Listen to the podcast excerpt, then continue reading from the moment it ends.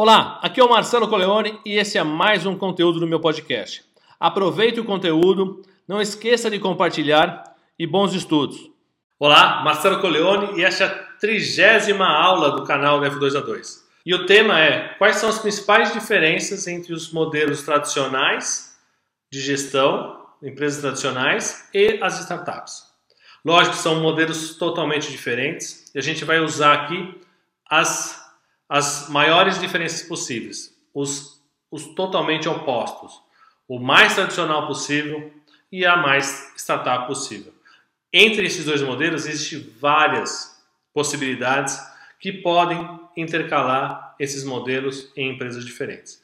E eu vou apresentar para você uma, é, uma experiência minha que eu tive onde eu consegui colocar um modelo de gestão dentro de um outro modelo de gestão constituído numa empresa. Empresa tradicional com um modelo de gestão diferenciado, startup, modelo startup dentro dessa organização. E funciona, e funciona muito bem. Por isso que essas variáveis são importantes. A grande questão é assim, eu não consigo mudar minha empresa de tradicional para modelo de gestão startup, ágil, essas coisas da noite para o dia. Muita gente pensa que ah, eu vou implementar um sistema, vou fazer um curso e já tenho, ou coloco uns puffs coloridos e fica, fica tudo bem. Não é isso. Eu queria que vocês entendessem o conceito que tem nessas duas possibilidades e que vocês possam usar para mesclar e melhorar o que você tem aí hoje. Não queira, não é nada que você, ah, pensar nisso, tem muito tempo, tem que implementar tecnologia, treinar pessoas, não é isso. Atitude é uma questão importante. Nós vamos ver sobre isso já já. Bom, é, falando sobre o, o, conteúdo, primeira coisa, o que, que define uma empresa tradicional? Uma empresa tradicional, normalmente, tradicionalíssima, ela se define por uma hierarquia muito bem é, estabelecida, por níveis de poder, níveis de autoridade, onde as pessoas, quanto mais alto, mais poder têm. Poucas pessoas definem o rumo da empresa e muitas executam.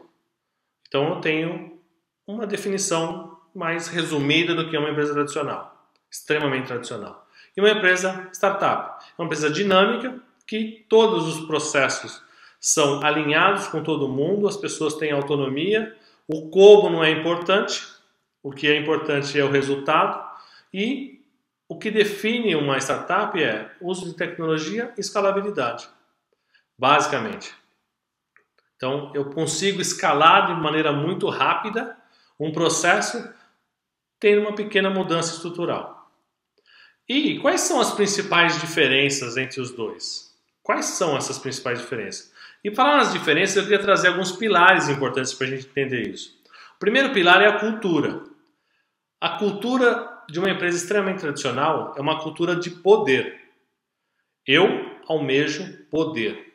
Então, cada vez que eu quero crescer, eu não tenho autonomia, mas aquele cargo que está acima do meu tem, e o outro também tem, eu quero poder, visibilidade. Então, eu luto por isso.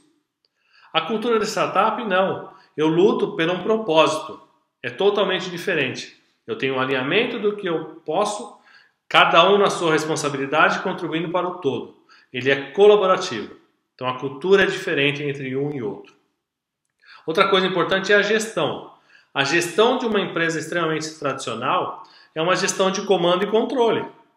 Eu defino um comando, passo para você e controlo o que você faz. Então, o papel do gestor é um papel controlador. Eu tenho a minha autoridade, o meu poder, e eu preciso fazer exercer. Né? Eu preciso exercer esse poder de alguma forma. Então eu controlo as pessoas, eu limito as pessoas a executarem o que é previamente estabelecido. Numa gestão startup, esse processo de autonomia é livre. As pessoas têm responsabilidade por um resultado. Como vai ser feito? A gente vai falar um pouco sobre o modelo, que é um modelo mais ágil, um modelo mais dinâmico, ele vai crescendo ao longo do tempo, mas o resultado é o importante. É a minha responsabilidade perante o todo. Eu sei o meu papel, eu sou um pensador e executor. Eu não sou só um executor no modelo de gestão de uma empresa tradicional. E as pessoas? As pessoas, primeiro, lidam com o poder. Eu quero poder, eu estou numa gestão tradicional. Então, é, o engraçado é que esse poder ele migra de uma hora para outra. Quando você passa a ser gestor, você age diferente. Você muda o seu perfil, porque agora você tem uma responsabilidade de cobrar. E é natural que você comece a cobrar. E quando você tinha aquele grupo de pessoas que eram seus pares, e aí você cresce na organização, você já deixa, já deixa as pessoas com outro pensamento a seu respeito. Já elas não, não te incluem mais. Elas não, se, não te consideram um par mais. E sim uma pessoa que vai é, penalizar ou vai comandar as pessoas de maneira diferente. É muito, é muito interessante, é muito engraçado essa mudança. E ela acontece de fato. Outra coisa são os projetos. Esse outro pilar é importante porque os projetos numa empresa tradicional, eles nascem de uma maneira é, elaborada, planejada, de início, meio e fim, para aprovação. Então, eu preciso é, implementar um sistema novo, vai custar X milhões de reais. Quem tem que aprovar? Todo mundo aprova e eu tenho que seguir aquele plano para poder chegar naquele resultado e mostrar a viabilidade. No processo de startup, não, o projeto é desse tamanho. Às vezes não tem nem projeto, é um produto mínimo viável, que é o MVP que a gente fala, que é para testar. E você vai testando e vai construindo. A possibilidade de você construir e se ajustar e atender a necessidade do cliente é muito maior do que você fazer um projeto tudo grande, chegar para o cliente, entregar para ele e falar, pô, não é isso que eu pedi. Ou não gostaria disso, ou mudou o cenário, mudaram as variáveis, que aquilo também não é tão, é, a expectativa não é tão bem atendida quanto era lá atrás no início do processo. Então, projetos de inovação são diferentes, como eles são tratados. Geralmente, uma empresa tradicional ele faz projetos incrementais e nas startups são projetos, projetos disruptivos, são novos projetos, novas ideias, novos processos. E a estrutura, a estrutura é uma totalmente é, é, hierarquizada, né, totalmente voltada à hierarquia, e a outra totalmente livre. As pessoas têm as suas responsabilidades, dentro das suas responsabilidades atuam. E essa estrutura, quando eu quero crescer, ela não acompanha na startup. Eu posso escalar muito rápido, mexendo um pouco na minha estrutura. Então, quanto mais eu escalo, mais eu ganho Lógico, a margem ela é menor, mas no, no volume esse processo vira exponencial. E numa empresa tradicional, se eu quero crescer, dependendo do processo que eu tenho, eu preciso reconstruir estruturas para poder criar isso. Vou falar um pouco do, das minhas experiências. Então, uma coisa importante é você entender que não existe, e não é o objetivo aqui, fazer você olhar para uma startup e falar: nossa, eu queria ser assim. E mudar a sua empresa da noite para o dia. Não vai acontecer isso. Não vai acontecer isso porque você está estabelecido. Mas você pode iniciar processos usando um pouco dos, do mindset ou da, da percepção dos conceitos de uma startup dentro de uma organização. E como é que funciona isso? Eu tinha uma, eu trabalhava numa multinacional e eu fui desafiado para criar um projeto um serviço novo. A gente fazia é, serviços compartilhados para as empresas. Uma empresa tradicional. Serviço compartilhado o que é? Replicar processos em outras áreas, como se fosse uma franquia. Então eu faço um, um centro de serviço compartilhado e atendo todo mundo. Todos os processos rotineiros, repetitivos, caem ali. Então, em vez de, ao lugar de eu fazer para uma empresa, fazia para 10. E a gente foi desafiado é, eu comprei essa ideia junto com uma outra pessoa para a gente implementar um projeto global. Um projeto onde eu traria, num conceito de serviço compartilhado, algo totalmente inovador. O que, que era? Era fazer serviços com valor agregado. E não aqueles mais que eram só rotineiros, repetitivos. Então existe análise, existia é, valor agregado para atender o cliente que eram as outras empresas do grupo. Esse processo foi tão bem aceito e foi tão bem elaborado e cresceu muito que as pessoas que começaram esse processo comigo acabaram replicando outros modelos e a gente chegou até 70 pessoas prestando serviços variados com valor agregado para o mundo inteiro. De 0 a 70 pessoas. Um serviço que não existe. A gente, a gente, eu participava de grupos de eh, empresas de serviço compartilhado, ninguém fazia esse tipo de serviço, era só a gente. Então é um processo totalmente inovador, disruptivo, dentro de uma empresa extremamente tradicional. A média é, da faixa etária das pessoas era 27 anos. 70 pessoas, a média, eu e mais algumas pessoas mais, mais experientes, mais idosas, mais velhas, e jovens, com outro perfil. Então, entender o perfil das pessoas fez toda a diferença para mim, para poder conseguir fazer as pessoas crescerem é, e criar novas ideias. Eles tinham responsabilidade e autonomia de como fazer. Eu detinha todo o conhecimento? Não, nem precisava. Eu, preciso, eu como líder, não precisava ter todo o conhecimento todo. Eu, eu era um facilitador, ajudava as pessoas a acelerarem os processos e entregar os seus resultados.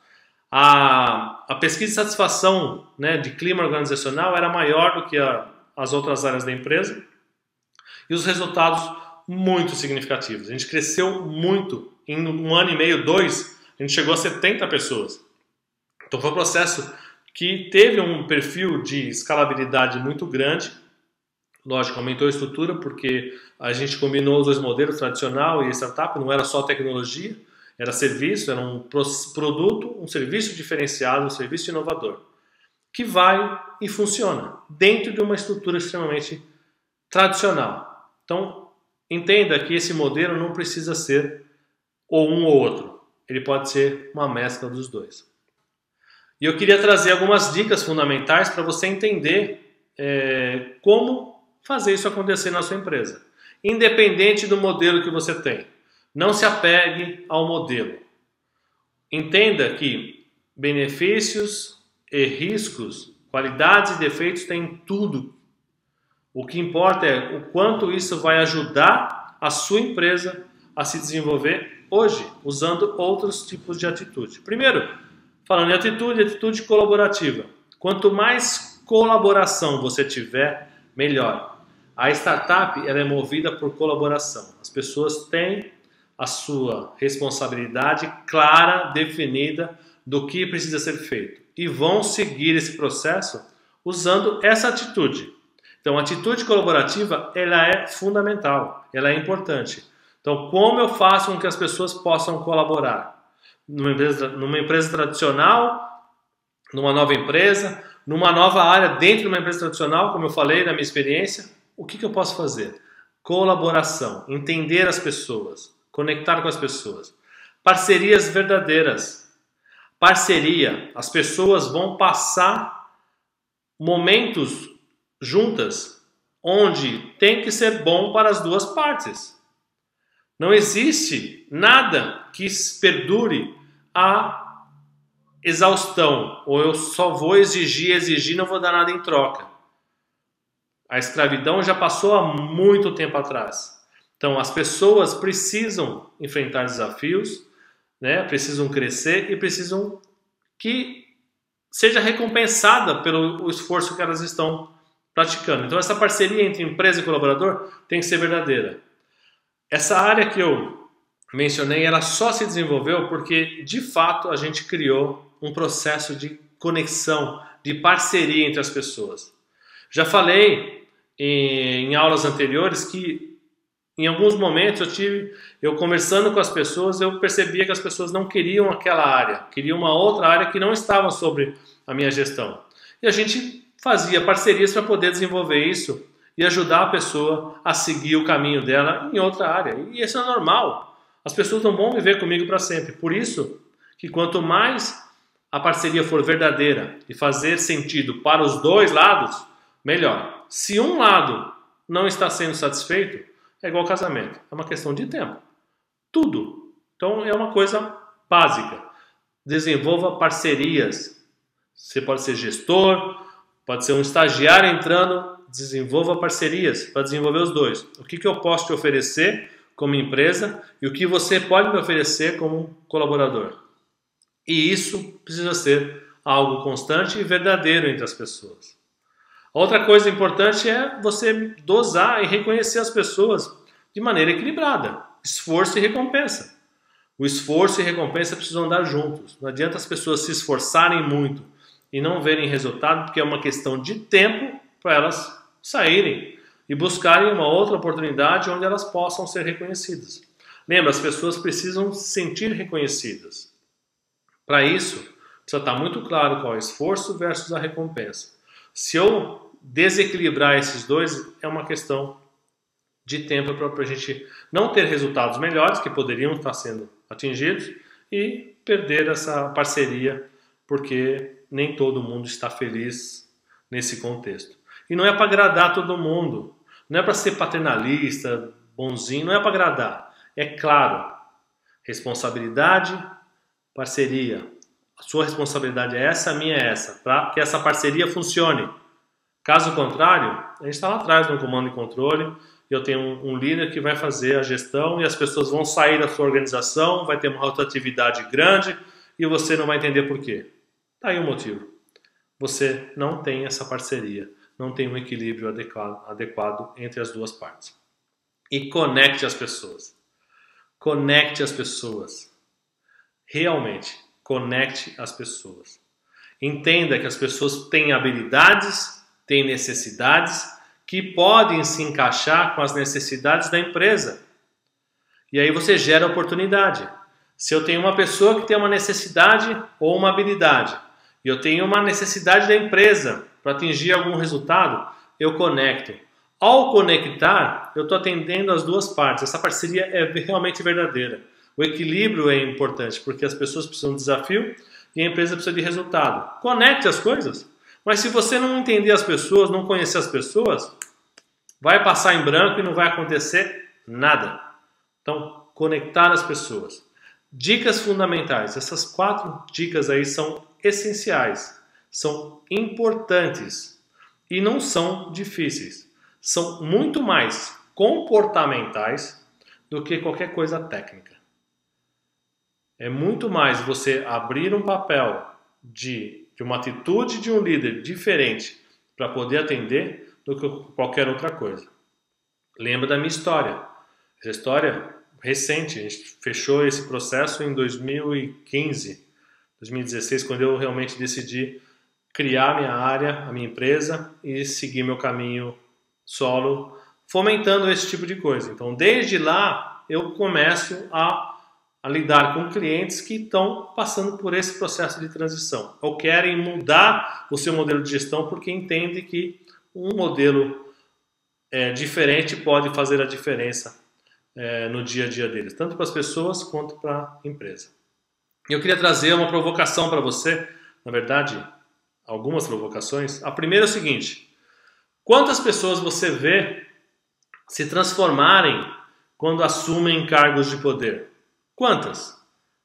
Eu, eu vi várias, várias pessoas se transformarem e serem transformadas.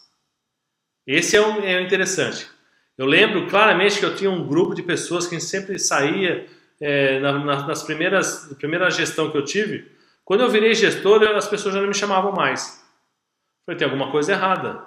Eu não mudei ou achava que não tinha mudado, porque talvez a minha responsabilidade, que era de cobrar as pessoas, tivesse atingido as pessoas de alguma forma. Mas esse processo acontece dos dois lados.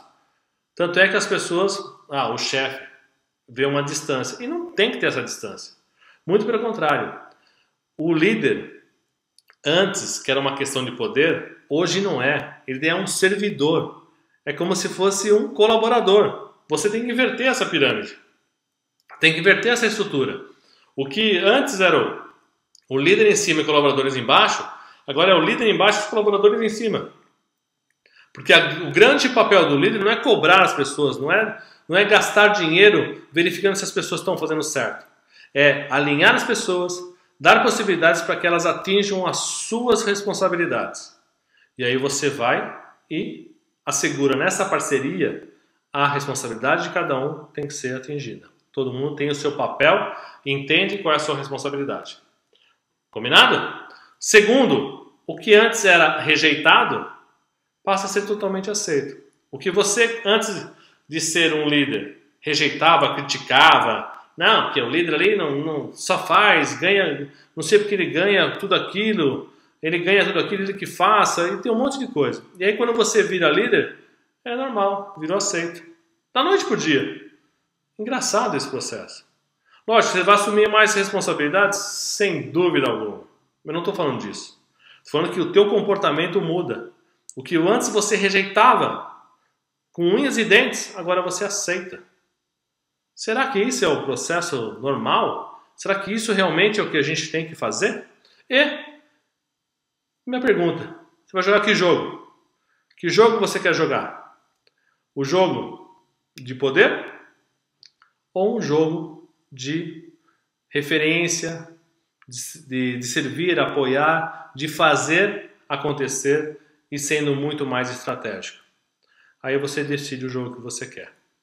Bom, essa foi a trigésima aula. É um tema extremamente gratificante para mim, que eu trabalho com esse processo desde então. Então, todos os meus é, clientes de mentoria, né, de, de, de treinamento, são voltados para isso.